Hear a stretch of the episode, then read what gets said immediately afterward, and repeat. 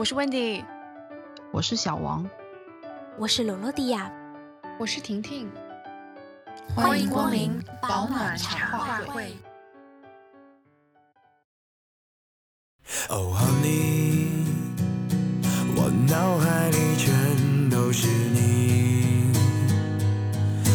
无法抗拒的就觉得自己每天就像是被。妖精吸食了元气，然后这两个妖精，一个叫股票，一个叫催婚。新的岛国的这个社会现象就是在家工作是男人的天堂，女人的地狱。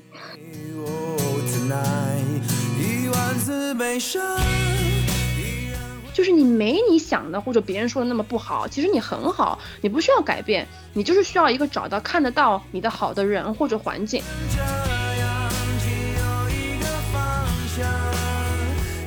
我们不自觉的会把一些注意力放在别人的身上，我觉得就是要把更多的关注点放在自己的身上，跟自己对话，去了解自什么东西更适合自己，自己究竟想要做什么。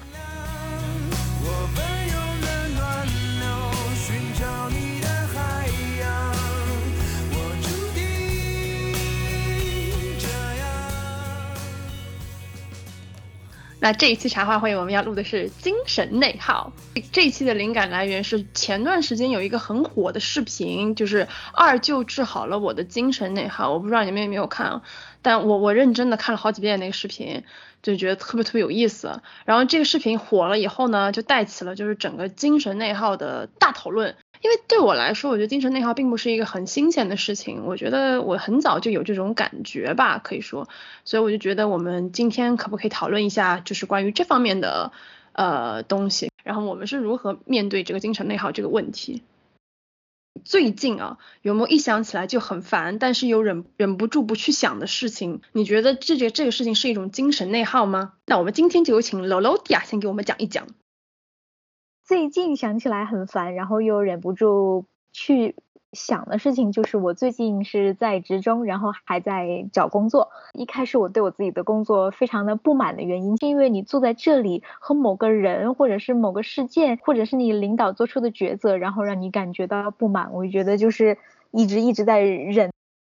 那就让我觉得不爽。其中一个事情就是坐在我对面的一个一一个同事吧，他其实就是一个很很灰色性格的人，他不擅长跟大家沟通，他要沟通的话一定要两个人之间，就两个人大于二之后就。不行，我就我就观察他了很长时间，我就发现，就是我们整个部门总共只有三个人，他算是这里的前辈啊。就是我们有很多东西要跟他汇报，三个人中必须是其中一个人就是去那个洗手间了，他才会跟我讲话啊，就是一定要有一个人。离开自己的座位，不在这个地方之后，他再讲，我就就忍了一年，我就受不了他这个事情，然后就爆发了。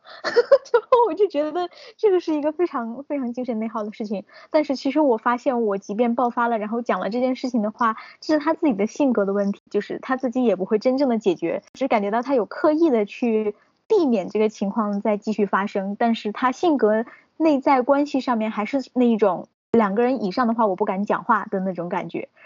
后面还是就发现一个什么，就是三个人座位就坐在一起，就是你抬头讲话，然后另一个人都可以听到的。但是他一定要用邮件讲话，他可能说我星期六这个星期六决定休息，然后不能过来加班，这件事情他也要用邮件讲话。然后我就觉得非常不可思议，但是已经理解了他这个性格是这种构造，所以就也也就只能说是两个人互相容忍一下对方嘛。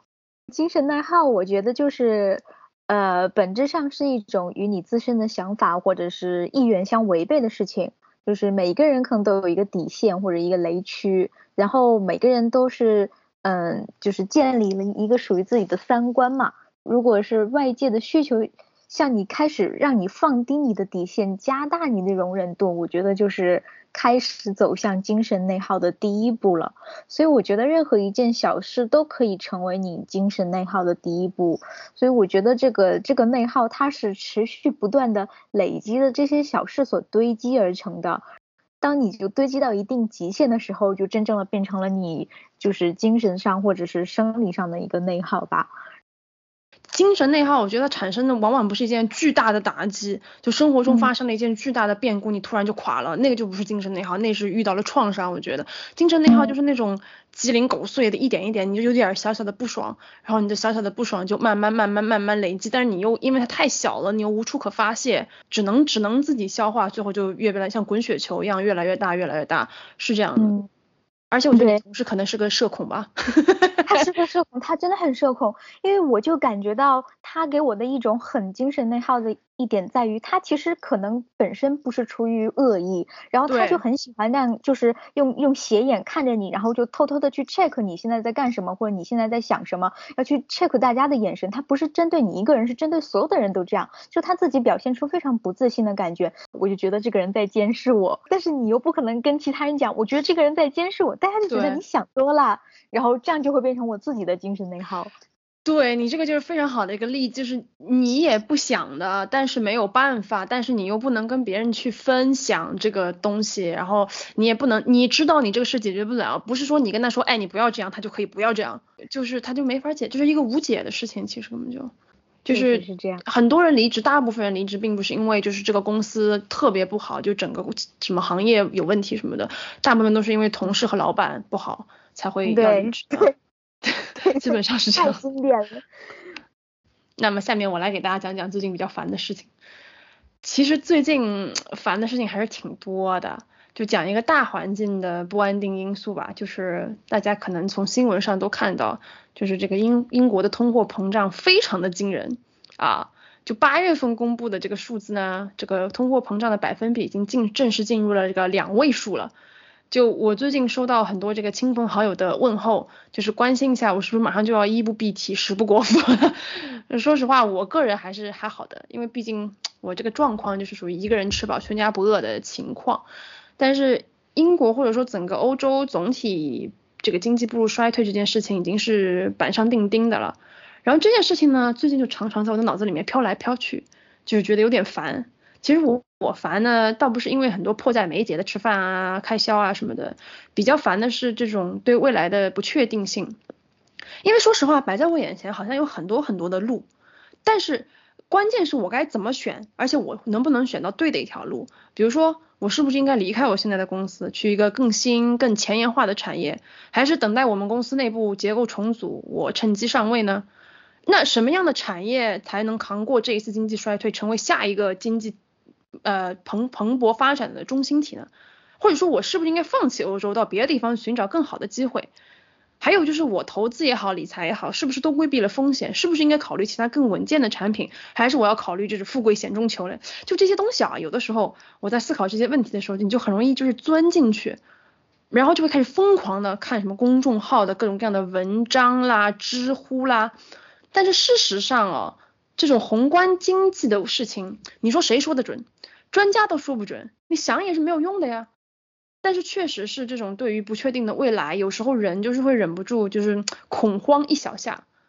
我觉得这个对我来说不算是精神内耗吧，因为我觉得根本问题就是在于我还不至于因为这个事情去影响我的精神状态。但是这个我觉得仅限于我个人的例子，对很多这种。中年人有家庭，特别是有小孩的人来说，就是突如其来这种一下子加重的经济压力吧，可能就是把本来还手头有点余钱的人，一下子就搞得要负债了。所以成年人的世界，我觉得还是挺现实、挺残酷的。就每当你觉得哇，一切都在慢慢的变好呀，结果吧唧就一夜回到解放前，真的是。其实我从很多层面上是蛮可以理解很多现在二十多岁的人为什么会觉得好像有一种要被精神内耗压得喘不过气来的感觉，因为我觉得总总结来说确实是就是生活挺不容易的，对的。婷婷呢？我真的没有听到过这个词，但是我大概能够从它的字面了解到一些，就因为现在大家生活压力都很大嘛，然后卷来卷去的，然后就会给精神造成造成一些压力。包括周围有朋友，也就是之前有聊天，就说啊这段时间可能精神状态不好啊什么之类的。然后我最近一想起来就很烦的事情，是因为过敏，就我不知道为什么，就是我这两年开始就是。经常性的皮肤起疹子，就是我现在就是被蚊子一咬就得一个礼拜，然后整个那个被咬的周围就是起红疹，然后痒，干嘛的，然后我也不知道原因，我也不知道这个东西能不能解决好，还是说以后每一次我被蚊子咬，蚊蚊子咬我都会过敏。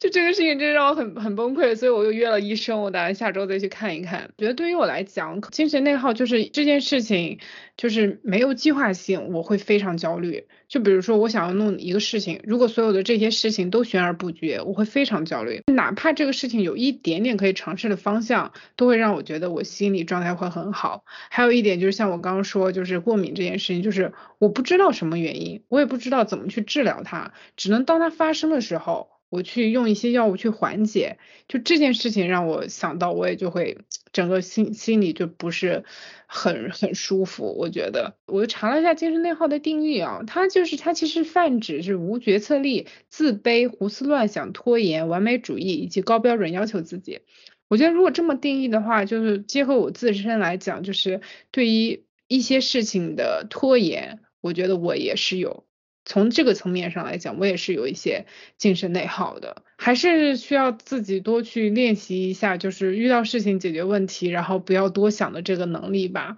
我觉得不然的话，就真的会经常性会挺挺焦虑的。我觉得，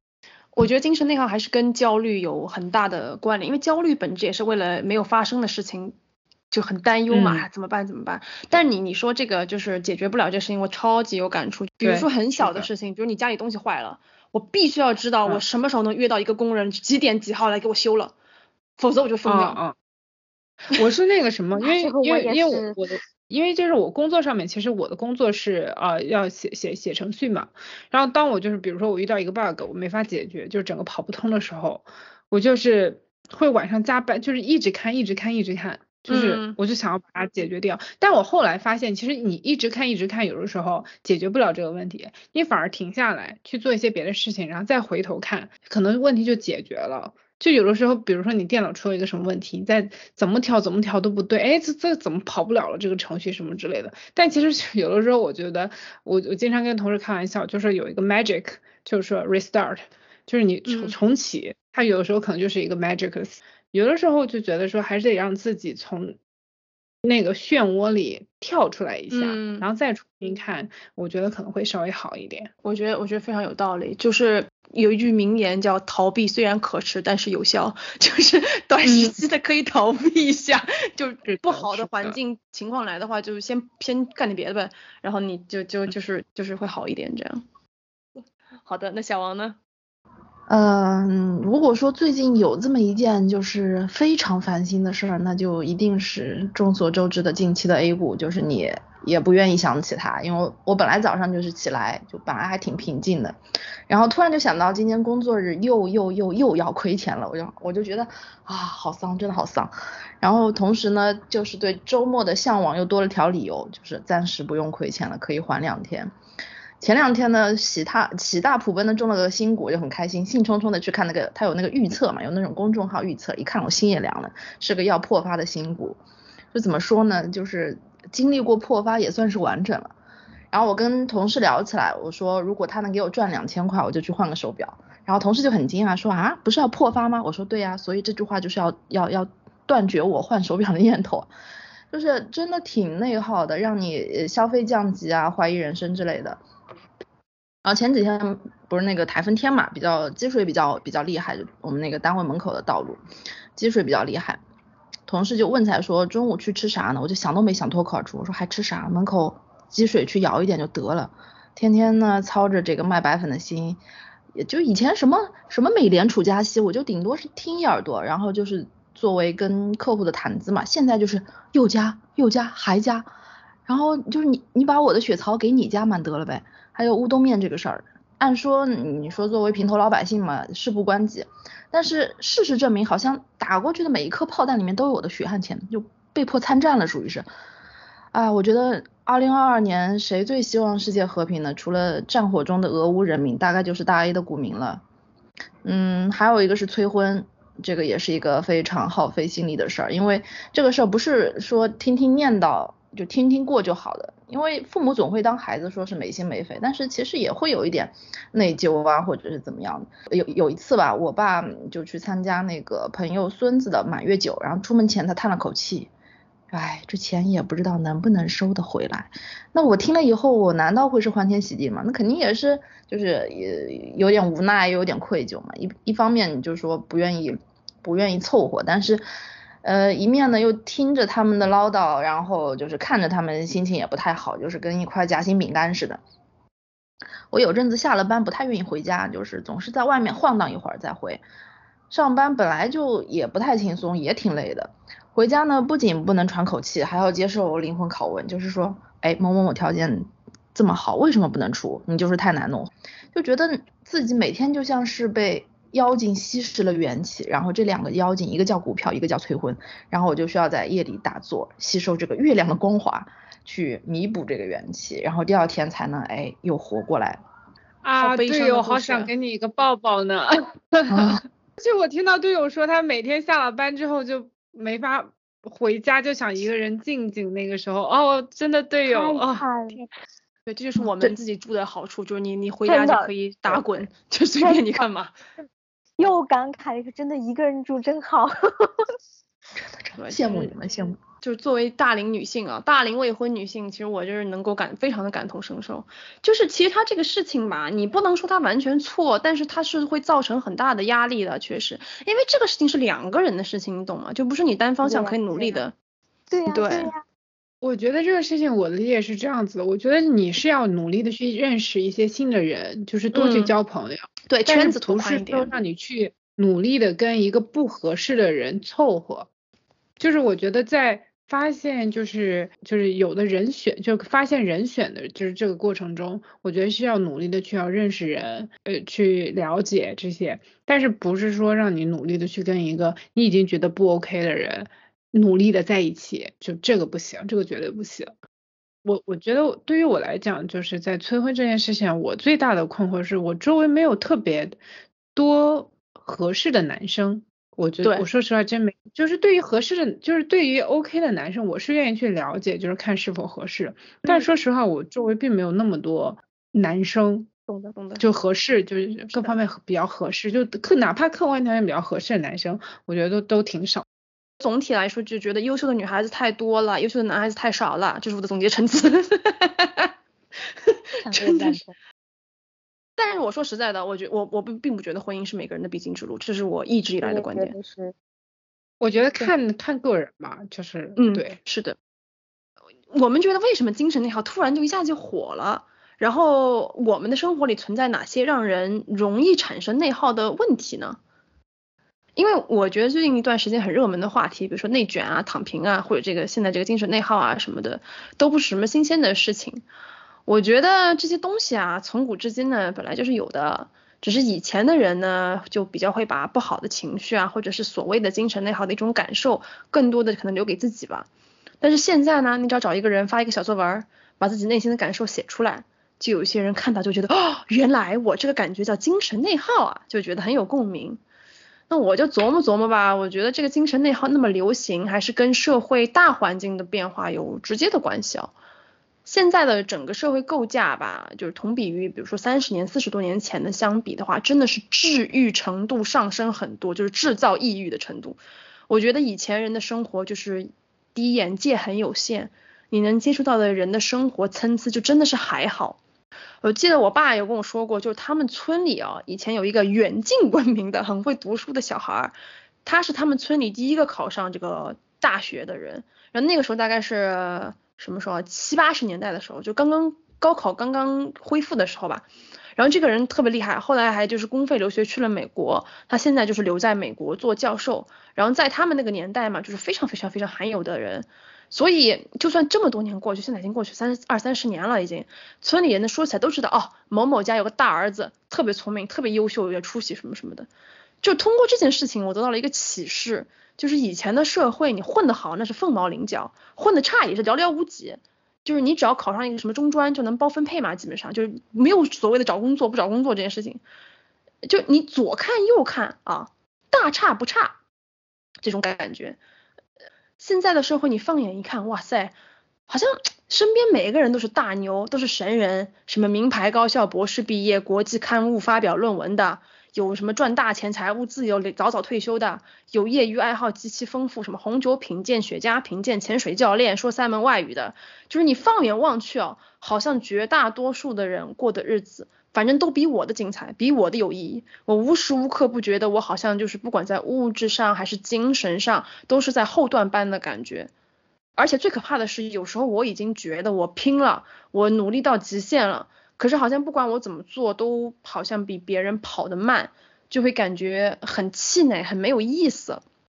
我另外还观察到另外一点，我就想跟大家分享，就是我觉得这个世界上的善意真的太少了。我觉得每个人都好像抱着是来打擂台的目的，你不仅自己要赢，你还要把别人给打下去，你才满意。就是你们有没有觉得最近一两年大家最喜欢的什么话题啊、热搜啊，就是什么综艺节目上谁怼了谁，谁如何如何耿直，谁如何如何做自己，就感觉人和人之间一定要硬碰硬，一定要争个就是你你死我活，比较激烈，那才是真性情，才是爽文大女主。而没有在鼓励这种比较温和的、理性的、有效的沟通，还有包容多元化的这种文化出现，就是我们都是在长期暴露在这样一个几乎是恶性竞争，就必须要争个高下的环境里面。那对于本身就敏感啊、代入感很强或者很容易受外界影响的人，其实这本身就是一个非常有毒的环境。我觉得你要是能够完全不被这样的同才压力，或者是来自家庭的期望也好、情感勒索也好影响，那你这个人真的是嗯很厉害，就是挺难的。说实话，我这几年与人交往也好，或者是分享在社交平台上的一些东西，我都会比较自我要求一个东西，就是我希望能把正面的能量、我的好的经验带给我身边的人，而不是把我取得的成绩、我付出所收获的一个结果时时刻刻放在外面。我觉得好的收获就留给自己，就是要把欢乐 留给人间。我在观察英国社会的时候啊，我觉得英国和欧洲总体来说还是精神内耗相对好一些，相对啊。呃，其实我一直在想，就是为什么会有这样的差别。然后最近我悟到了一个点，就是我觉得中国人有一个很有意思的现象，就是我们如果没有达到这一套唯一的传统社会定义的成功，就是有钱有权、婚姻美满、家庭幸福，最好自己还容貌出众、保养得意这种的。我们就会有一种我不配，我不配快乐的自责感。你想，我都不成功，我都是一个 loser，我还有什么值得高兴的事情呢？那我觉得欧洲人就相对就活得比较不客气一点，他们觉得我只要有一份工作，靠自己的双手养得活自己，就仅仅养得活自己哦，他们就觉得对自己有交代了，可以好好的享受人生了。我举个例子，就是我上那个成人芭蕾课的时候，有好几个同学，他们都是什么单亲妈妈啊，什么家庭主妇啊，都属于这种低收入户，然后他们租住的都是那种政府的廉租房，好几个都是领着低保补贴的，但是他们照样每周就兴高采烈的来上课。我在想，这要是放在国内的话哦，这样的妈妈们是不可能有时间或者愿意花闲钱在自己的爱好这件事情上的。肯定是那样没日没夜打工赚钱啊，对不对？给自己的小孩创造好的环境啊，对吧？当然，这背后有很多复杂的社会原因啊，比如说保障体系啊、社会监管体系啊等等等等吧。但是我觉得从他们身上看到一个事情，就是我觉得每个人都不要看清我们自己，不要觉得你平淡或者说是平庸的生活是可悲的，就一直不停的产生这种负面的情绪。我觉得每一个在努力生活的人，无论有没有达到所谓的优秀的标准吧，都应该经常为自己叫好，为自己喝彩，为自己骄傲，因为只有你满意，那你的人生就是完美的。我就接不住了。我觉得精神内耗其实是生活里的细节啦，而不是呃今天我走在路上被人家揍了，然后产生了巨大的心理阴影这种比较肉眼可见的这种严重伤害，它是一个比较日积月累的过程。这其实也跟人的性格有关，嗯，有的相对来说就比较比较内向，或者说比较自卑，嗯，挺在意别人对自己的评价，即使是在这种社社死事件发生几年后，即使当时看见的人早就把这件事忘得一干二净，以后他自己一想起来这件事，还是能够尴尬的把地盘地板抠出洞。还有那种就是比较任劳任怨呐，平时很会为别人着想这样的，精神内耗也会比较大，就是总是在委屈自己，然后呢，时间久了他就会陷入自我怀疑，我难道不是为自己在活的吗？呃，反倒是这种就是比较自我的想的比较明白的人，比较容易得到快乐。呃，还有一个就是经常接受别人的吐槽吧，就是很多时候自己其实处于一个一个自我消化的平复期，嗯，不太希望这个时候有人来吐槽来打扰，就是因为人的这种负能量承载是有定数的嘛。那如果你超载了，就好像电池即将耗尽，但是你又不仅不充电，反而加大功率去运行，那对机子其实是比较伤的。呃，精神内耗比较普遍的原因呢，我也觉得是在国内，因为是内卷嘛，那学生卷学习，社畜卷工作，本身这些就是会，嗯，消耗大多数的一些能量，但是在终于能够空下来进行修复的一个时间里，又可能会出现一些比较无聊的社交啊，或者加班呐之类的。继续消耗自己为数不多的一些备用电吧。再加上中国人本身其实性格比较内敛，不太习惯就是什么事儿都跟别人倾诉，那久而久之就会憋成内伤，心里负面的东西占地面积太大，快乐就进不去啊，那有可能就会往这个抑郁症的方向去发展。你说这个我很有感触哎，中国人不爱不愿意跟别人去倾诉这件事情，就是老觉得会麻烦别人。对。而且你有没有觉得中国人很多都有这种讨好型人格？我只要别人说我好，我哪怕其实心里觉得我这样做我不爽，可是我愿意就是宁可委屈自己，我也不要让别人觉得我不好啊，对，就不会让别人觉得我很难相处这样。那老罗迪亚呢？呃，我之前看到一个九零后的女生就写自己的一天，就来上班，刚好有一个项目，结果这个项目正好是被一个心机婊的同事就是中间插了一刀，然后她就失去了这个机会，然后就感觉到。嗯，很是沮丧，事业上又得不到价值的实现，然后就这样回家吧。回家又听到小孩子在哇哇大哭，完全没有下班的时间放空一下，就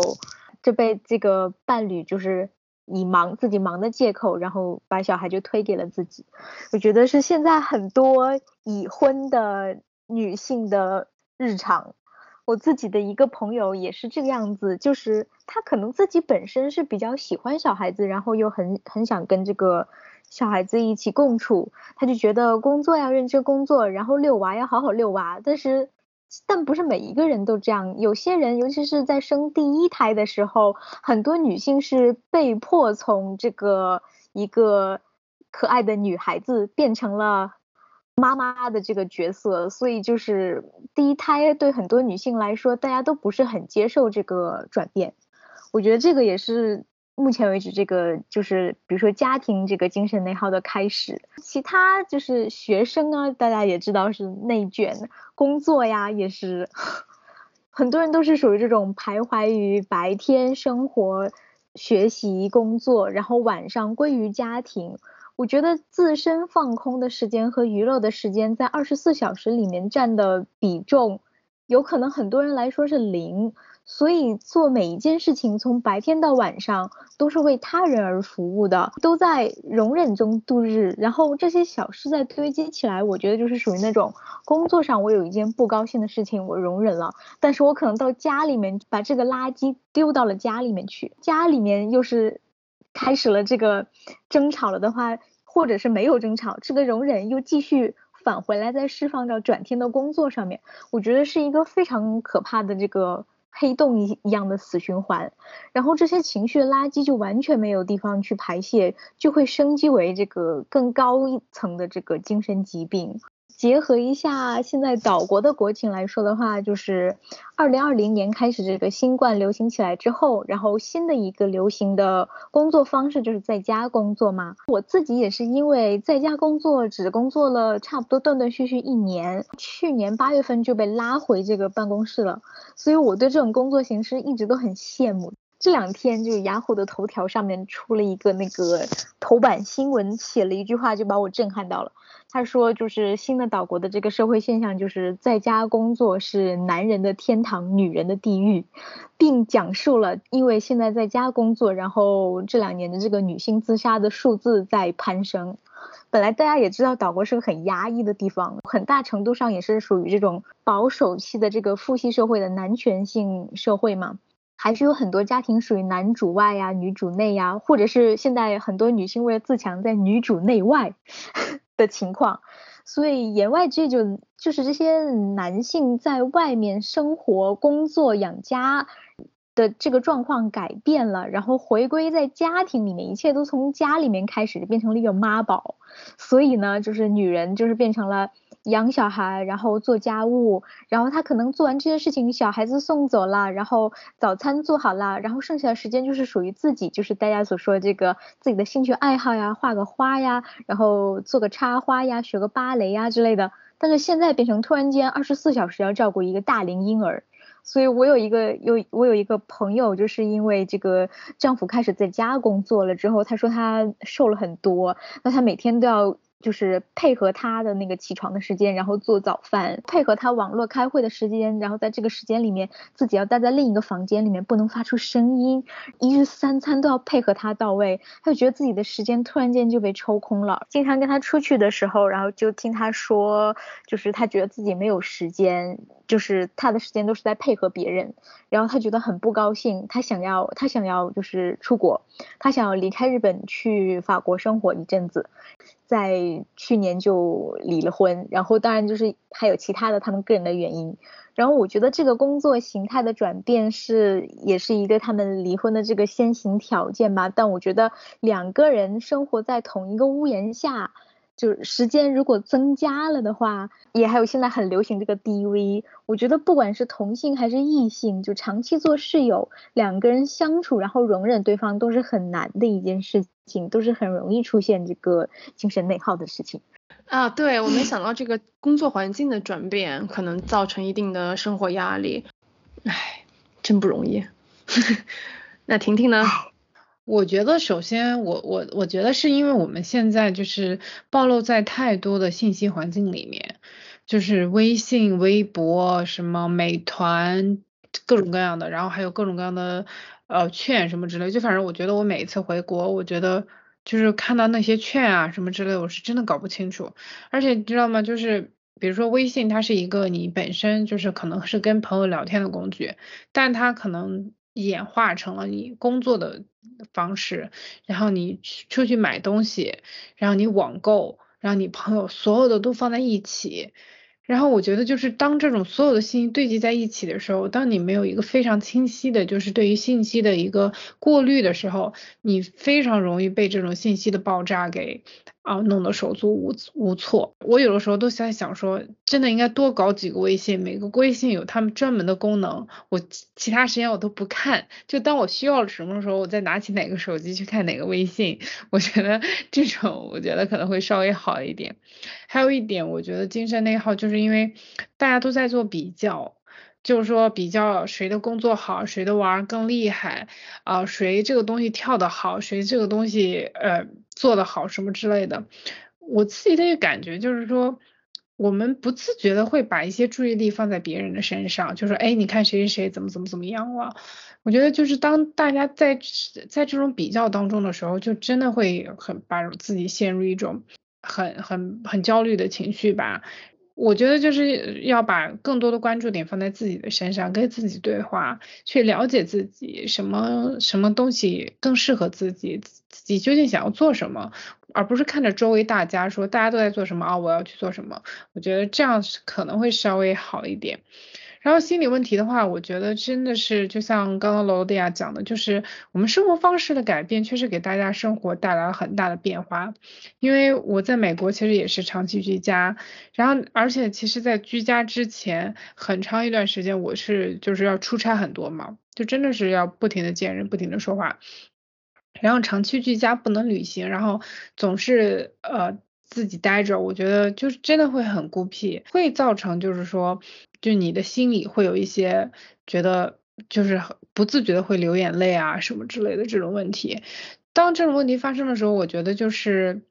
怎么说？就是多去跟人聊一聊天吧，就多跟朋友聊一聊，然后接受自己在这个状态下。但然后他其实也是会慢慢的会去过去吧。我觉得其实每个人可能心里面都会有或多或少的一些些呃心理焦虑啊，或者是个之类的心理问题吧。我觉得只是大家程度不一样。然后我觉得接受他，然后如果有条件的话，可以去找专业的医生去聊一聊。而且就是我觉得告诉周围人你最近不开心，就是心里有一点不舒服，我觉得挺正常的。你周围总有倾听者，愿意去倾听你的这些焦虑啊、诉求啊之类的。我觉得多跟人聊一聊就会好很多。我觉得就是希望大家都。都愿意去做这个倾听者的角色，因为我觉得，就是当我如果遇到很低谷的时候，我去跟别人讲我怎么怎么怎么着，我最不想听到别人就说，哎，这没什么，我跟你说，这都是小事，你就要继续奋斗。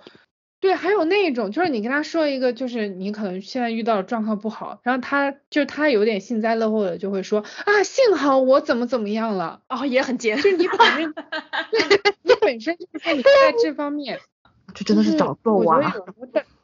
就是我觉得有时候大家聊天是不考虑对方感受的嘛。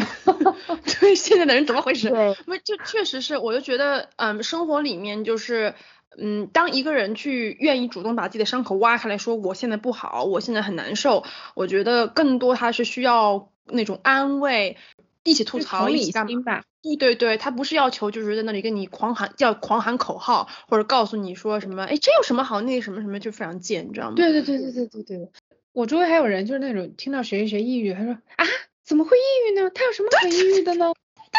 对对，对一切都那么好，他长工作那么好，钱那么多，长得又好看，这种人会凭什么呀？对你这种。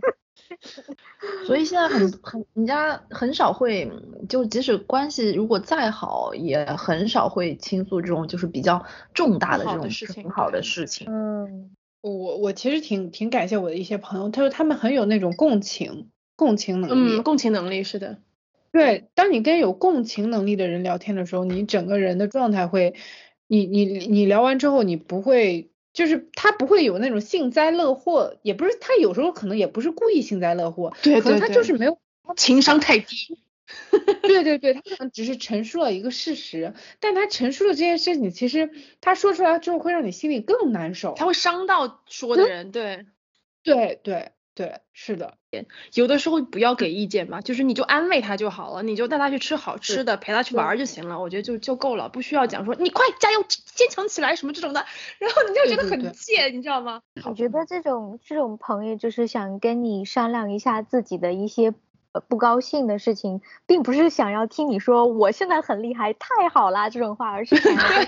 跟着你们一起共情，就是。这个人很坏，听见了没有？然后你要跟他说，对，这个人就是很坏，太坏了，对 对对。你不能说那是因为你没有好好面对这个问题，你不能跟他讲这个，你知道吗？对对对对对对，你要讲，对他就是坏人，对他就是，然后你们就达成了共识，然后他的心里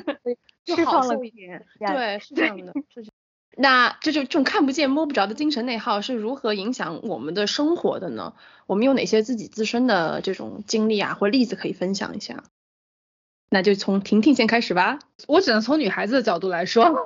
就是对于女孩子来说，我觉得当精神内耗的时候，就是呃会掉头发啊，皮肤不好啊，睡眠不好啊，就是这种之类的。就真的我觉得就是随着年龄的上涨，就是 年龄的上涨，嘿，年龄的年年龄的上升。这种这种这种反应可能会越来越大，然后心理上呢会让自己处于一种非常低落的情绪里。就从我自己个人的经历来讲，就是当我就是发生一些很不好的事情的时候，我会不愿意见人，或者说是就是。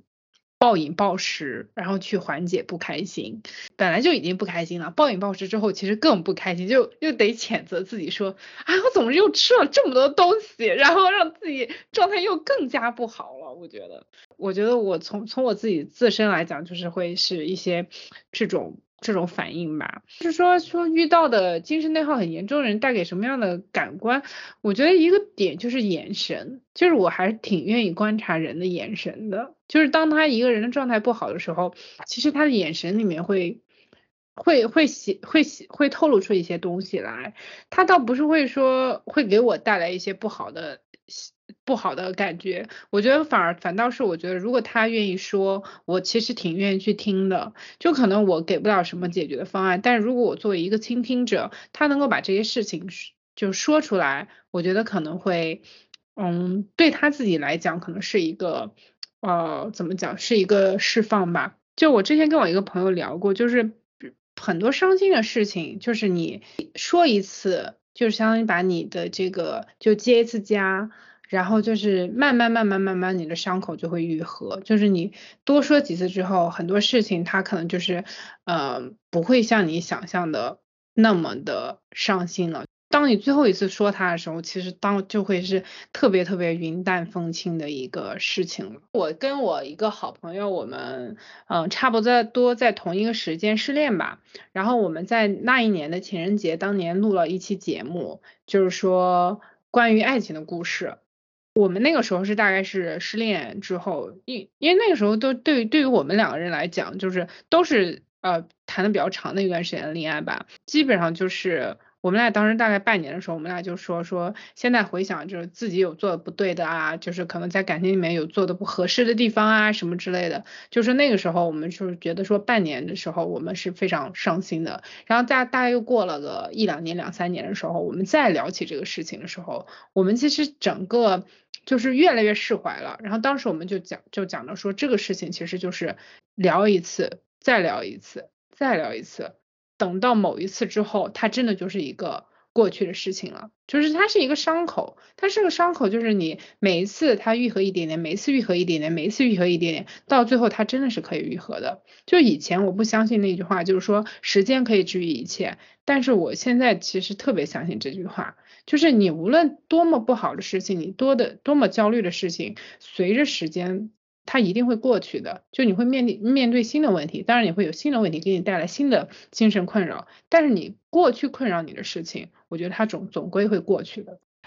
就是人还是要往前看吧，就你不能一直纠结在已经发生的事情上面，因为你一直往回看的话，你就会停滞不前。然后你等你意识过来，别人已经跑出去老远了。然后你又觉得很焦虑，觉得哎呀怎么这样怎么这样，就又会觉得哎呀那是因为我之前没干嘛嘛。其实这是一个恶性循环。当你遇到就是说情绪很差的人的时候，我其实其实挺希望就是我们每个人都能给这些人一些善意。就是我就记得当时我有一段时间就真的不愿意见人，不愿意说话的时候，我有一个朋友，他真的是每天给我发信息，确保就是确保我回他信息，就会问说哎你今天干嘛了，或者你今天还好吗？我觉得当你遇到这样的人的时候，你哪怕就是每天给他发个信息，让他知道就是周围依然有人在关心着他、爱着他，就会给他带来很多很多的安慰。我觉得就是，嗯，就是像你们刚刚说的，就是多给一点善意，就是多做那么一点点，其实有时候可能就会整个就会改变很多东西。我觉得，而且你释放善意，别人也会给你善意，这是一个相互的过程。每人生当中谁没有脆弱的时候呀，对吧？那罗罗迪亚呢？我觉得基本上就是这个精神内耗对我的影响来说，就是整个这一天都会受到心情都会受到影响。然后当你心情好的时候，你就觉得世界是很美好的，然后每个人都是充满都是善良的。但是当你心情不好的时候，世界上再好吃的蛋糕真的都不香了呀。然后我就觉得。就比如说像有时候我会比较社恐吧，然后比如说这个餐桌里面确实是有几个就是自己很不擅长的这些同事之类的话，我真的会觉得这天的晚餐真的不香。然后我我有时候很希望就是在。嗯，就与人相处的八个小时，下班了之后，剩下这段时间是自己放空的，然后这段时间就是我的精神内耗、自我治愈的时间，所以这段时间对我来说非常的需要。所以刚刚小王在说到那个他不想回家，然后在路上要拖延一段时间的时候，我觉得那段时间真的非常非常重要，你可以把那段时间再拖延更长一点。我小时候从学校出来，然后不想回家的这段路上，就是会不是小时候。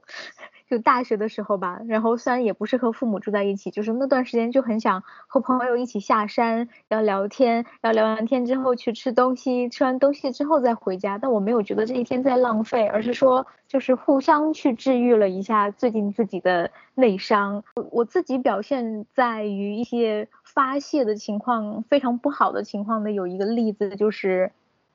去年的时候，就我们公司来了一个新人，然后她是一个非常非常女王的角色，跟她相处真的非常痛苦。因为最开始的时候是说，毕竟她还是一个新人嘛，然后要带她，就忍耐她所有大小姐的情况，而且还不能够发泄出来。那段时间真的非常糟糕，就是两个人一起出去拍外景的时候，就是我我要拿所有的行李，还要拿相机，然后他就两两只手插在口袋里面，然后走在前面，像一个大小姐一样。这种例子，然后你又不能跟任何人讲。我那段时间非常非常的糟糕的，就是在早晚的高峰的电车里面，把这个情绪也一直带到家里面，这个情绪也没有办法发泄掉。所以我在早早晚高峰的时候，在电车里面，然后看到一群人挤来挤去，尤其是挤到我的时候。我会再挤回去，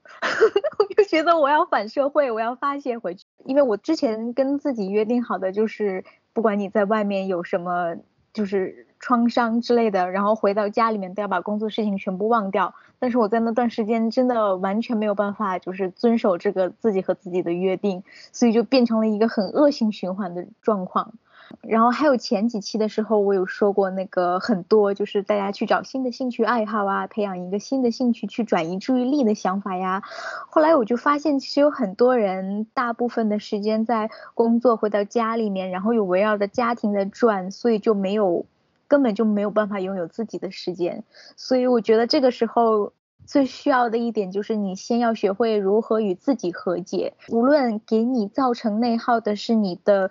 家你自己的家庭，还是你的原生家庭，或者是其他的东西。然后第一件事情就是你不要讨厌自己，我不是说要到自恋的程度，我是说就是你要开始先接受自己，然后开始学的喜欢自己是很重要的一件事情，你的状况会变得比较不同。对，还是要爱自己，因为如果你不爱自己，就没有人会爱你，你就不能寄希望给别人，因为你老希望别人来爱来爱你，但是我自己觉得你失望的几率非常大。就是每个人可能短暂的爱了你一下之后又不爱了，然后最后你就会变得很那个 很尴尬。那小王呢？嗯，我的话呢，我就我本来是一个比较容易快乐，然后又比较没心没肺的人。然后我前几天呢，因为因为因为心率有点过低嘛，然后再加上胸口有点疼，我就去看了医生。然后医生就问他说：“哎，你最近有没有压力很大的事情？”然后我当时就心里飘过一大概。答案就是还不是因为大 A 亏到我心痛，所以精神内耗不仅仅是一个口头上说的这种什么累趴啦、emo 啦之类，就是从我的角度上来讲是会影响到生理健康的。嗯，精神内耗之下，其实自己的一个日常状况也会变得不一样，就你会变得嗯比较急躁，然后没什么耐心，比较比较易怒，因为你的正能量都拿来去。抵消这种精神内耗了，没有太多的精力去跟别人共情啊，或者说是很有耐心的重复一件事情。我那天在跟同事说，我说，哎，我们现在怎么越来越没有耐心了？无论是对，嗯，就是那种稍微啰嗦一点的客户也好，就是但凡这件事情让我讲两遍以上，我可能就会捏不住，捏不住这个拳头，就是在下面已经开始磨拳头了，怎么还没好？怎么还要再讲过去？这种。那但是其实我这种，呃，精神内耗还算是比较普遍的。嗯，因为现在社畜谁还没有点压力烦恼呢？呃，身边也其实也没碰到过精神内耗比较严重的了，但是好像也能够稍微想象一下他们会是怎么样的一个一个观感，就是应该是这种一点就炸的，因为心理负担的东西比较多嘛，就像是压死骆驼的最后一根稻草一样。我们看来只是比较小的一件事情，但是可能对于他来说就感觉会是老子受够了的一种一种暴躁感吧。对，你知道吗？就是你知道现在年轻人就很怕死嘛，就动不动就说医生医生，我是不是得了心脏病？医生医生，我是不是得了癌症？然后你知道医去了医院或体检之后，医生都会用一个答案来解决，就是是不是压力太大了？就是都是好的呀，你是不是压力太大了？就是都是这样问的。我觉得就是每个人说起来都是压力太大了，就是什么呀？为什么我胆固醇高？压力太大？为什么什么什么？比如说我这里痛那里痛，压力太大？觉得都是这样的。就好像我也觉得，就是不管你好好坏坏，都是压力挺大，压力太大，就发生一些生理上的问题。他好像给了答案，但好像又什么都没有告诉我。那我来说一说这个精神内耗影响影响我自己的生活。我自己觉得精神内耗远比物理上的，比如什么头疼啊、肚子疼来的折腾多了。主要是我觉得精神内耗的痛苦之处在于，就是你费了半天劲，你灌了一堆鸡汤，你以为你终于好了，但其实你并没有。就是他就会在不知不觉之间又回来，你就又陷入了一样的困境之中。我还是觉得每个人的精神内耗或者说他脆弱的点其实是非常个人的。有些人就是在乎这个事情，那他就在这一点上不断的内耗。而我如果不在乎，我就会觉得很奇怪，就觉得这什么好难过的，就是我觉得每个人在与内耗斗争的纠葛啊，就是很难让旁人去完全体谅，所以你就是必须得独自一个人消耗掉很多情绪上的问题，我觉得其实挺折磨人的。我要给大家分享一个发生在我自己身上非常真实的故事吧，啊，这是一个结合职场 PUA 以及精神内耗的故事，非常的精彩。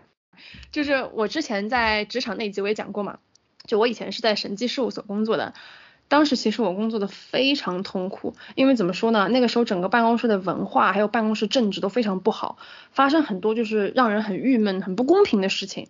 就简单点说，就是我手上那个时候项目呢是属于又小又杂，就是时间紧、任务重、预算少，又不是那种公司里的大项目嘛，就压根没有人关注。就是你做的好那是应该的，你做的不好就是你个人能力有问题。整个公司的风气就是，只要在大项目上，哪怕你真的什么都没干，就光打酱油，你都能安然无恙的被那个凯瑞过去。但是你在小项目上，不管你怎么努力，你顶多就是做了该做的事情。然后做到第四年的时候嘛，那一年年终评比的时候，公司给了我一个巨差无比的年终评比，然后我那一年一毛奖金都没拿到，其实奖金也很少，就那么一点点。但是我就是很气不过嘛，因为那个时候我一度加班加到我们整个大区前十名，你知道吗？就我曾经有一个就有一个月，就是我每一个周末、礼拜六、礼拜天全部都在公司加班一个月。但到头来领导怎么说？他说：“哎呀，你加班太多了，说明你不会安排时间，效率不高。关键是你也没有寻求帮助啊，不啦不啦不啦。”然后我心想，我没有寻求帮助，我跟人力资源要人干活，先别说没人了，就算有人，那我超出预算了呀，那你又马上会说。你这个人呃没有控制成本的能力，预算能力有问题。但事实上，这个项目的费用又不是我去谈的，它本来就是固定好的嘛。所以说，如果合伙人自己为了赢得这个项目报了一个瞎预算，那我能咋办？对吧？就其实我现在看起来，这就是公司根本就是给了你一个不可能完成的任务，他已经做好了全方位打压你的准备，你就是做什么都是徒劳的。然后当时我就气炸了呀。但是因为那时候有一些签证的原因嘛，那我就也不能马上就离开。于是就忍辱负重，又干了下去。其实那个时候吧，我完全可以就是放手打酱油混日子呗。就就因为我以前那个公司它是不开人的，从来没有开过人。但是我这个人呢就比较比较认真啊，我是一个很负责的人，我还是勤勤恳恳的干了一年。那个时候得到了很多同事啊什么上级的好评。结果又过了一年，在下一年的年终评比的时候，毫无征兆的说啊。因为你有一个那个线上培训没有在规定的时间里面做啊，这样的话呢，我们这种情况呢，评分都是最差一档，当场就是宣判，我就是不仅没有奖金，而且那一年本来就是因为到了升职的那一年嘛，我的升职直接泡汤了啊，然当时就在办公室里给我气哭了，你知道吗？然后我同事也惊呆了，就是还有这种超操作，就真的是无罪了。我我当时确实是那一年，就是第四年到第五年之间，真的是精神内耗非常严重，因为我也觉得我已经尽力了。我已经做得很好了，但是一直有人跟我说这不好那不好，我就会开始产生很深的自我怀疑，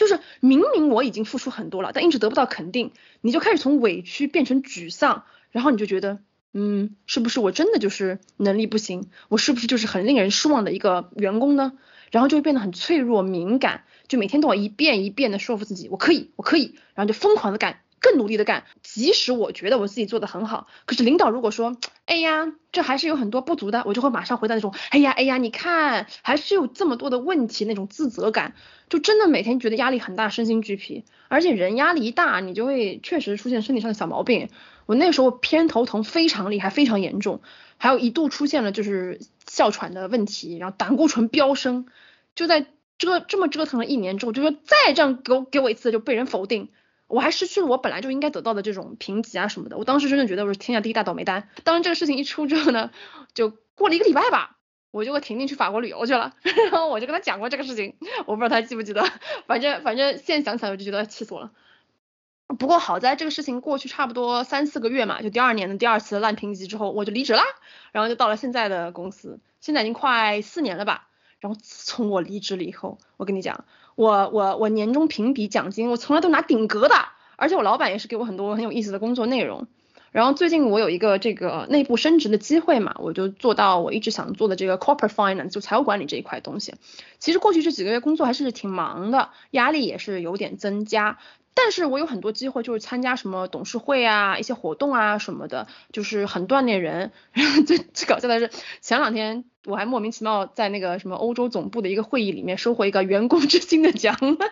虽然某种程度上来说也是画大饼了，你知道资本家嘛。但是说真的，我并不觉得我现在的工作有我上一份工作就是那么玩命的给人家干。但是在这家公司里面，就是不管是老板还是董事会，只要你做得好，你就能能够被人肯定。我觉得这个还是治愈了我工作之前一份工作给我带来的非常严重的精神内耗。我感觉我要是再在之前的事务所干下去，就干下去给人家 PAV 下去的话，我就估计人已经废了。我分享这个故事，就是觉得很多事情你只要抽离出来看，你才发现。就是你没你想的或者别人说的那么不好，其实你很好，你不需要改变，你就是需要一个找到看得到你的好的人或者环境。我觉得这个事情不管是两性关系啊、家庭关系啊或者工作都非常适用。如果你现在正在经历某种精神内耗的话，不妨就是考虑能不能物理上的就是离开那些让你觉得很窒息的环境。如果你不能离开的话，那我觉得你除了要适当的，就是适当的自我检视啊，看看自身是不是真的有问题。如果你已经尽力了，也努力了，你就得雄赳赳气昂昂的对自己说，我是真的真的很不错。而且我以一个过来人角度跟你们说，就来日方长，三十年河东，三十年河西，就不要动不动觉得我完了，我人生到头了。其实只要你人不停的去折腾啊，我觉得你的好日子才刚刚开始呢。你这期真的好激昂啊！对，因为我也觉得非常正能量哎。你说，真就他跟人聊天的时候，他虽然他自己内心有非常多纠结，但是他跟你聊天的时候，他就超级正能量。不过确实这件事情对我影响很大，对我人生的影响很大，因为就是我这个人就比较轴，因为我就是觉得你说我不好，我就证明给你看我很好。但是就是因为我意识到，其实这个心态是不对的，在在这个现实的残酷世界里面，因为很多人就是坏，我跟你讲就是坏，他就是要利用你们这种心态，然后他能够达到最最好的，就是最大化他的利益。所以就是要反 PUA，你就是到一个点，你觉得你做到了，你就是不管他了，就是爱咋咋地吧，你找别人呀，这种这种状态，那那那反而会比较好，不要苦了自己，宁可去苦了别人。那就到我们今天的最后一题，反正这个精神内耗，就大家多少都有吧，就那我们怎么去实际的减轻这个精神内耗对我们的影响？如何让精神内耗不再耗下去？那我们就从小王先开始吧。我觉得就是从。从从从讲的那两件，呃，股票和催婚这两件事情的角度来说，就是减少接触吧，还是就比方说大盘狗的时候不要去看，甚至你可以去卸掉这个 A P P，因为在难过一整天跟难过一下子之间，都知道该怎么选。呃，然后呢，爸妈既然会催婚，那就不要老在他们面前晃悠，并且让自己去忙起来。一方面，他们也是呃眼不见心不烦；另一方面呢，也是让自己转移一下注意力，不要就是耗费过多的心力，呃，就是把这些把自己跟这些比较负能量的事情去捆绑在一起。当你觉得内耗很大的时候，最好先跳出这件事情，然后去做。能让自己减压的事情，比方说，有的人会会去看那种什么收纳的视频，有的人会喜欢看人家挤痘痘这种视频嘛，很恶心，但是又很爽，就不要管它有没有这个有没有什么意义，先要把这种压力排出去再说。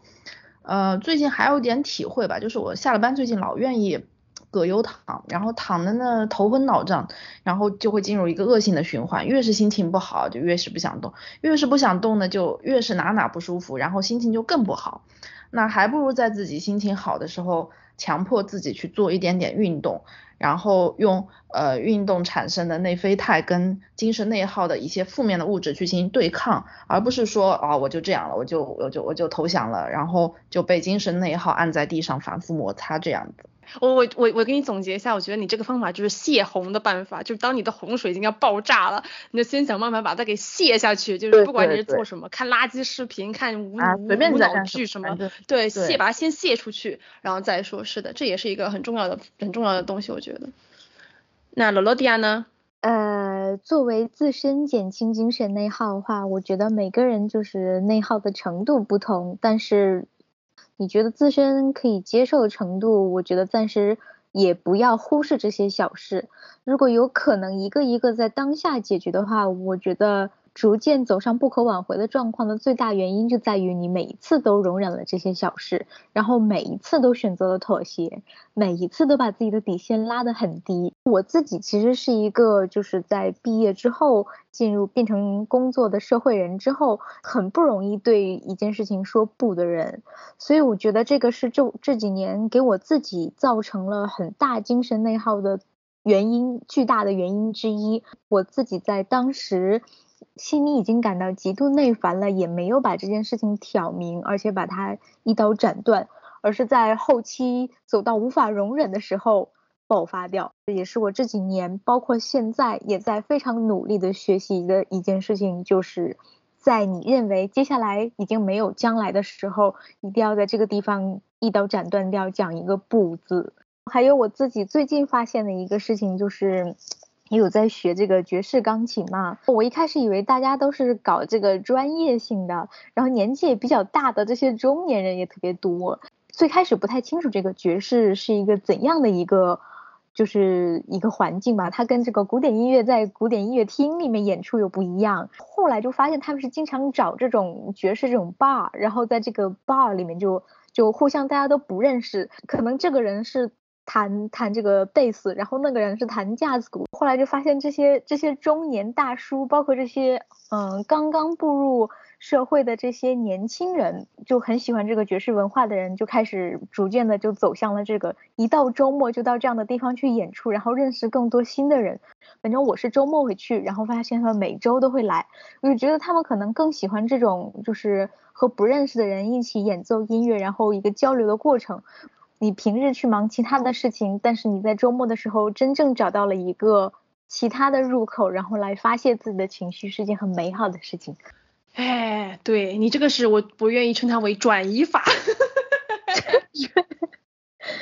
就是转移一下，你如果工作上不顺利的话，就转移一下到业余爱好上，或者到别的地方上获得一种满足感、成就感，我觉得也蛮重要。我觉得人就是要被肯定，然后得到满足，这是最重要的。就我不相信任何人就可以别人就千夫所指，明天说你不好，你还可以就是屹立不倒。我觉得大部分人精神内耗还是来自于就是感觉到得不到肯定啊，得不到是自我价值的实现，还是蛮蛮多的。其实，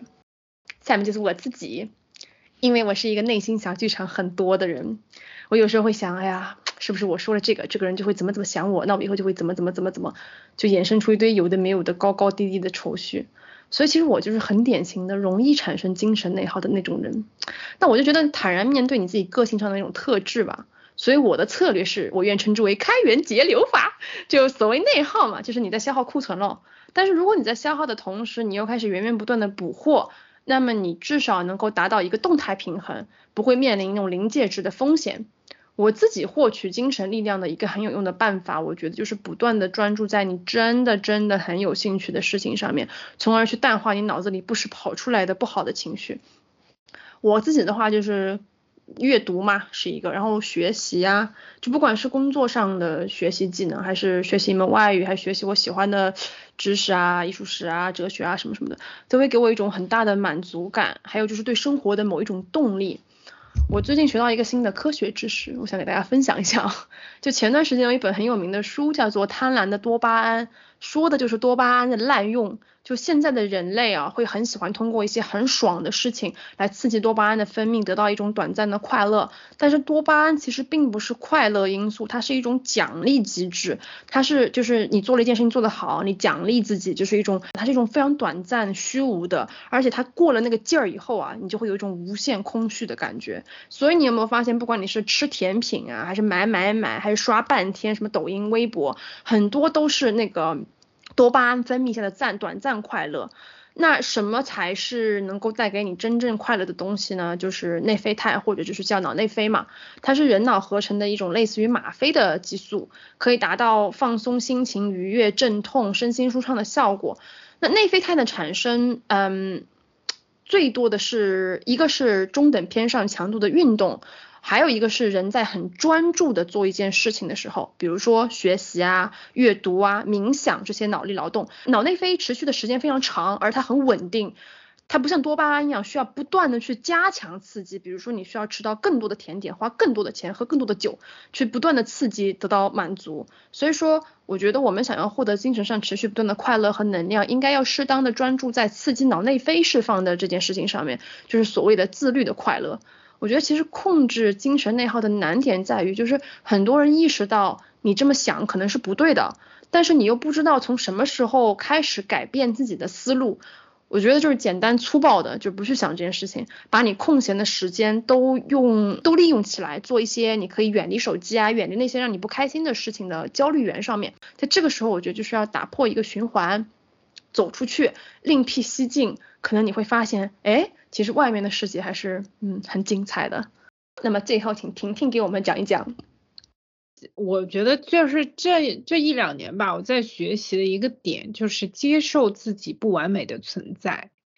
就是说，嗯，当一些事情发生的时候，无论是焦虑还是一些就是呃不好的事情，我觉得就是接受它的存在。就包括有些事情，比如说我做错了，我后之后我意识到我做的好像不太合适，那我就会跟自己聊天，就是说，哎。就是真的知道自己错了，错在哪儿，下次应该怎么样，就是自己跟自己对话的这样一个过程。而且我觉得，就是它是一个需要时间去不断练习的一个过程。我不知道，就是你们就是之前有没有看过一些就是关于 meditation 的一个东西，就是。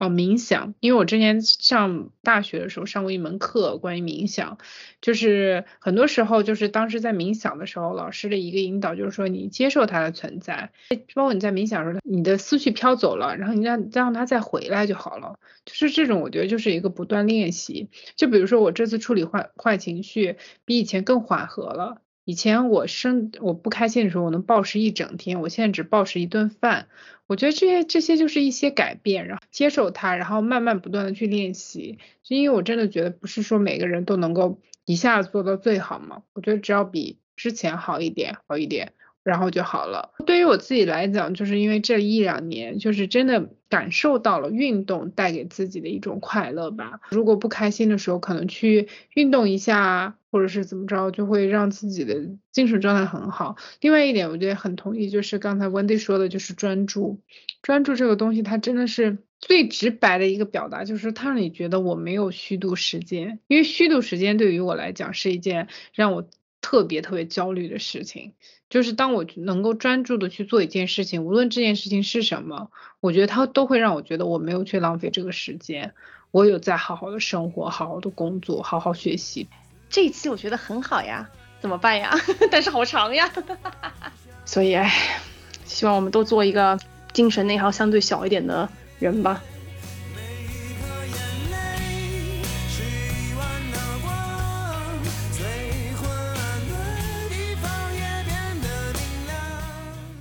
这一期的节目就到这里啦，非常感谢你的耐心收听，希望这一期的节目有让你会心一笑。如果喜欢我们的节目，请关注我们的频道，在小宇宙、苹果 Podcast、喜马拉雅和网易云音乐搜索“保暖读书会”就可以找到我们啦。也热烈欢迎给我们留言，与我们分享你的小故事，或者告诉我们你想听什么。也可以到我们的微博“保暖读书会”来找我们玩哦。不管你在的地方是晴空万里还是乌云密布，希望你都能拥有美好的一天。一万次悲伤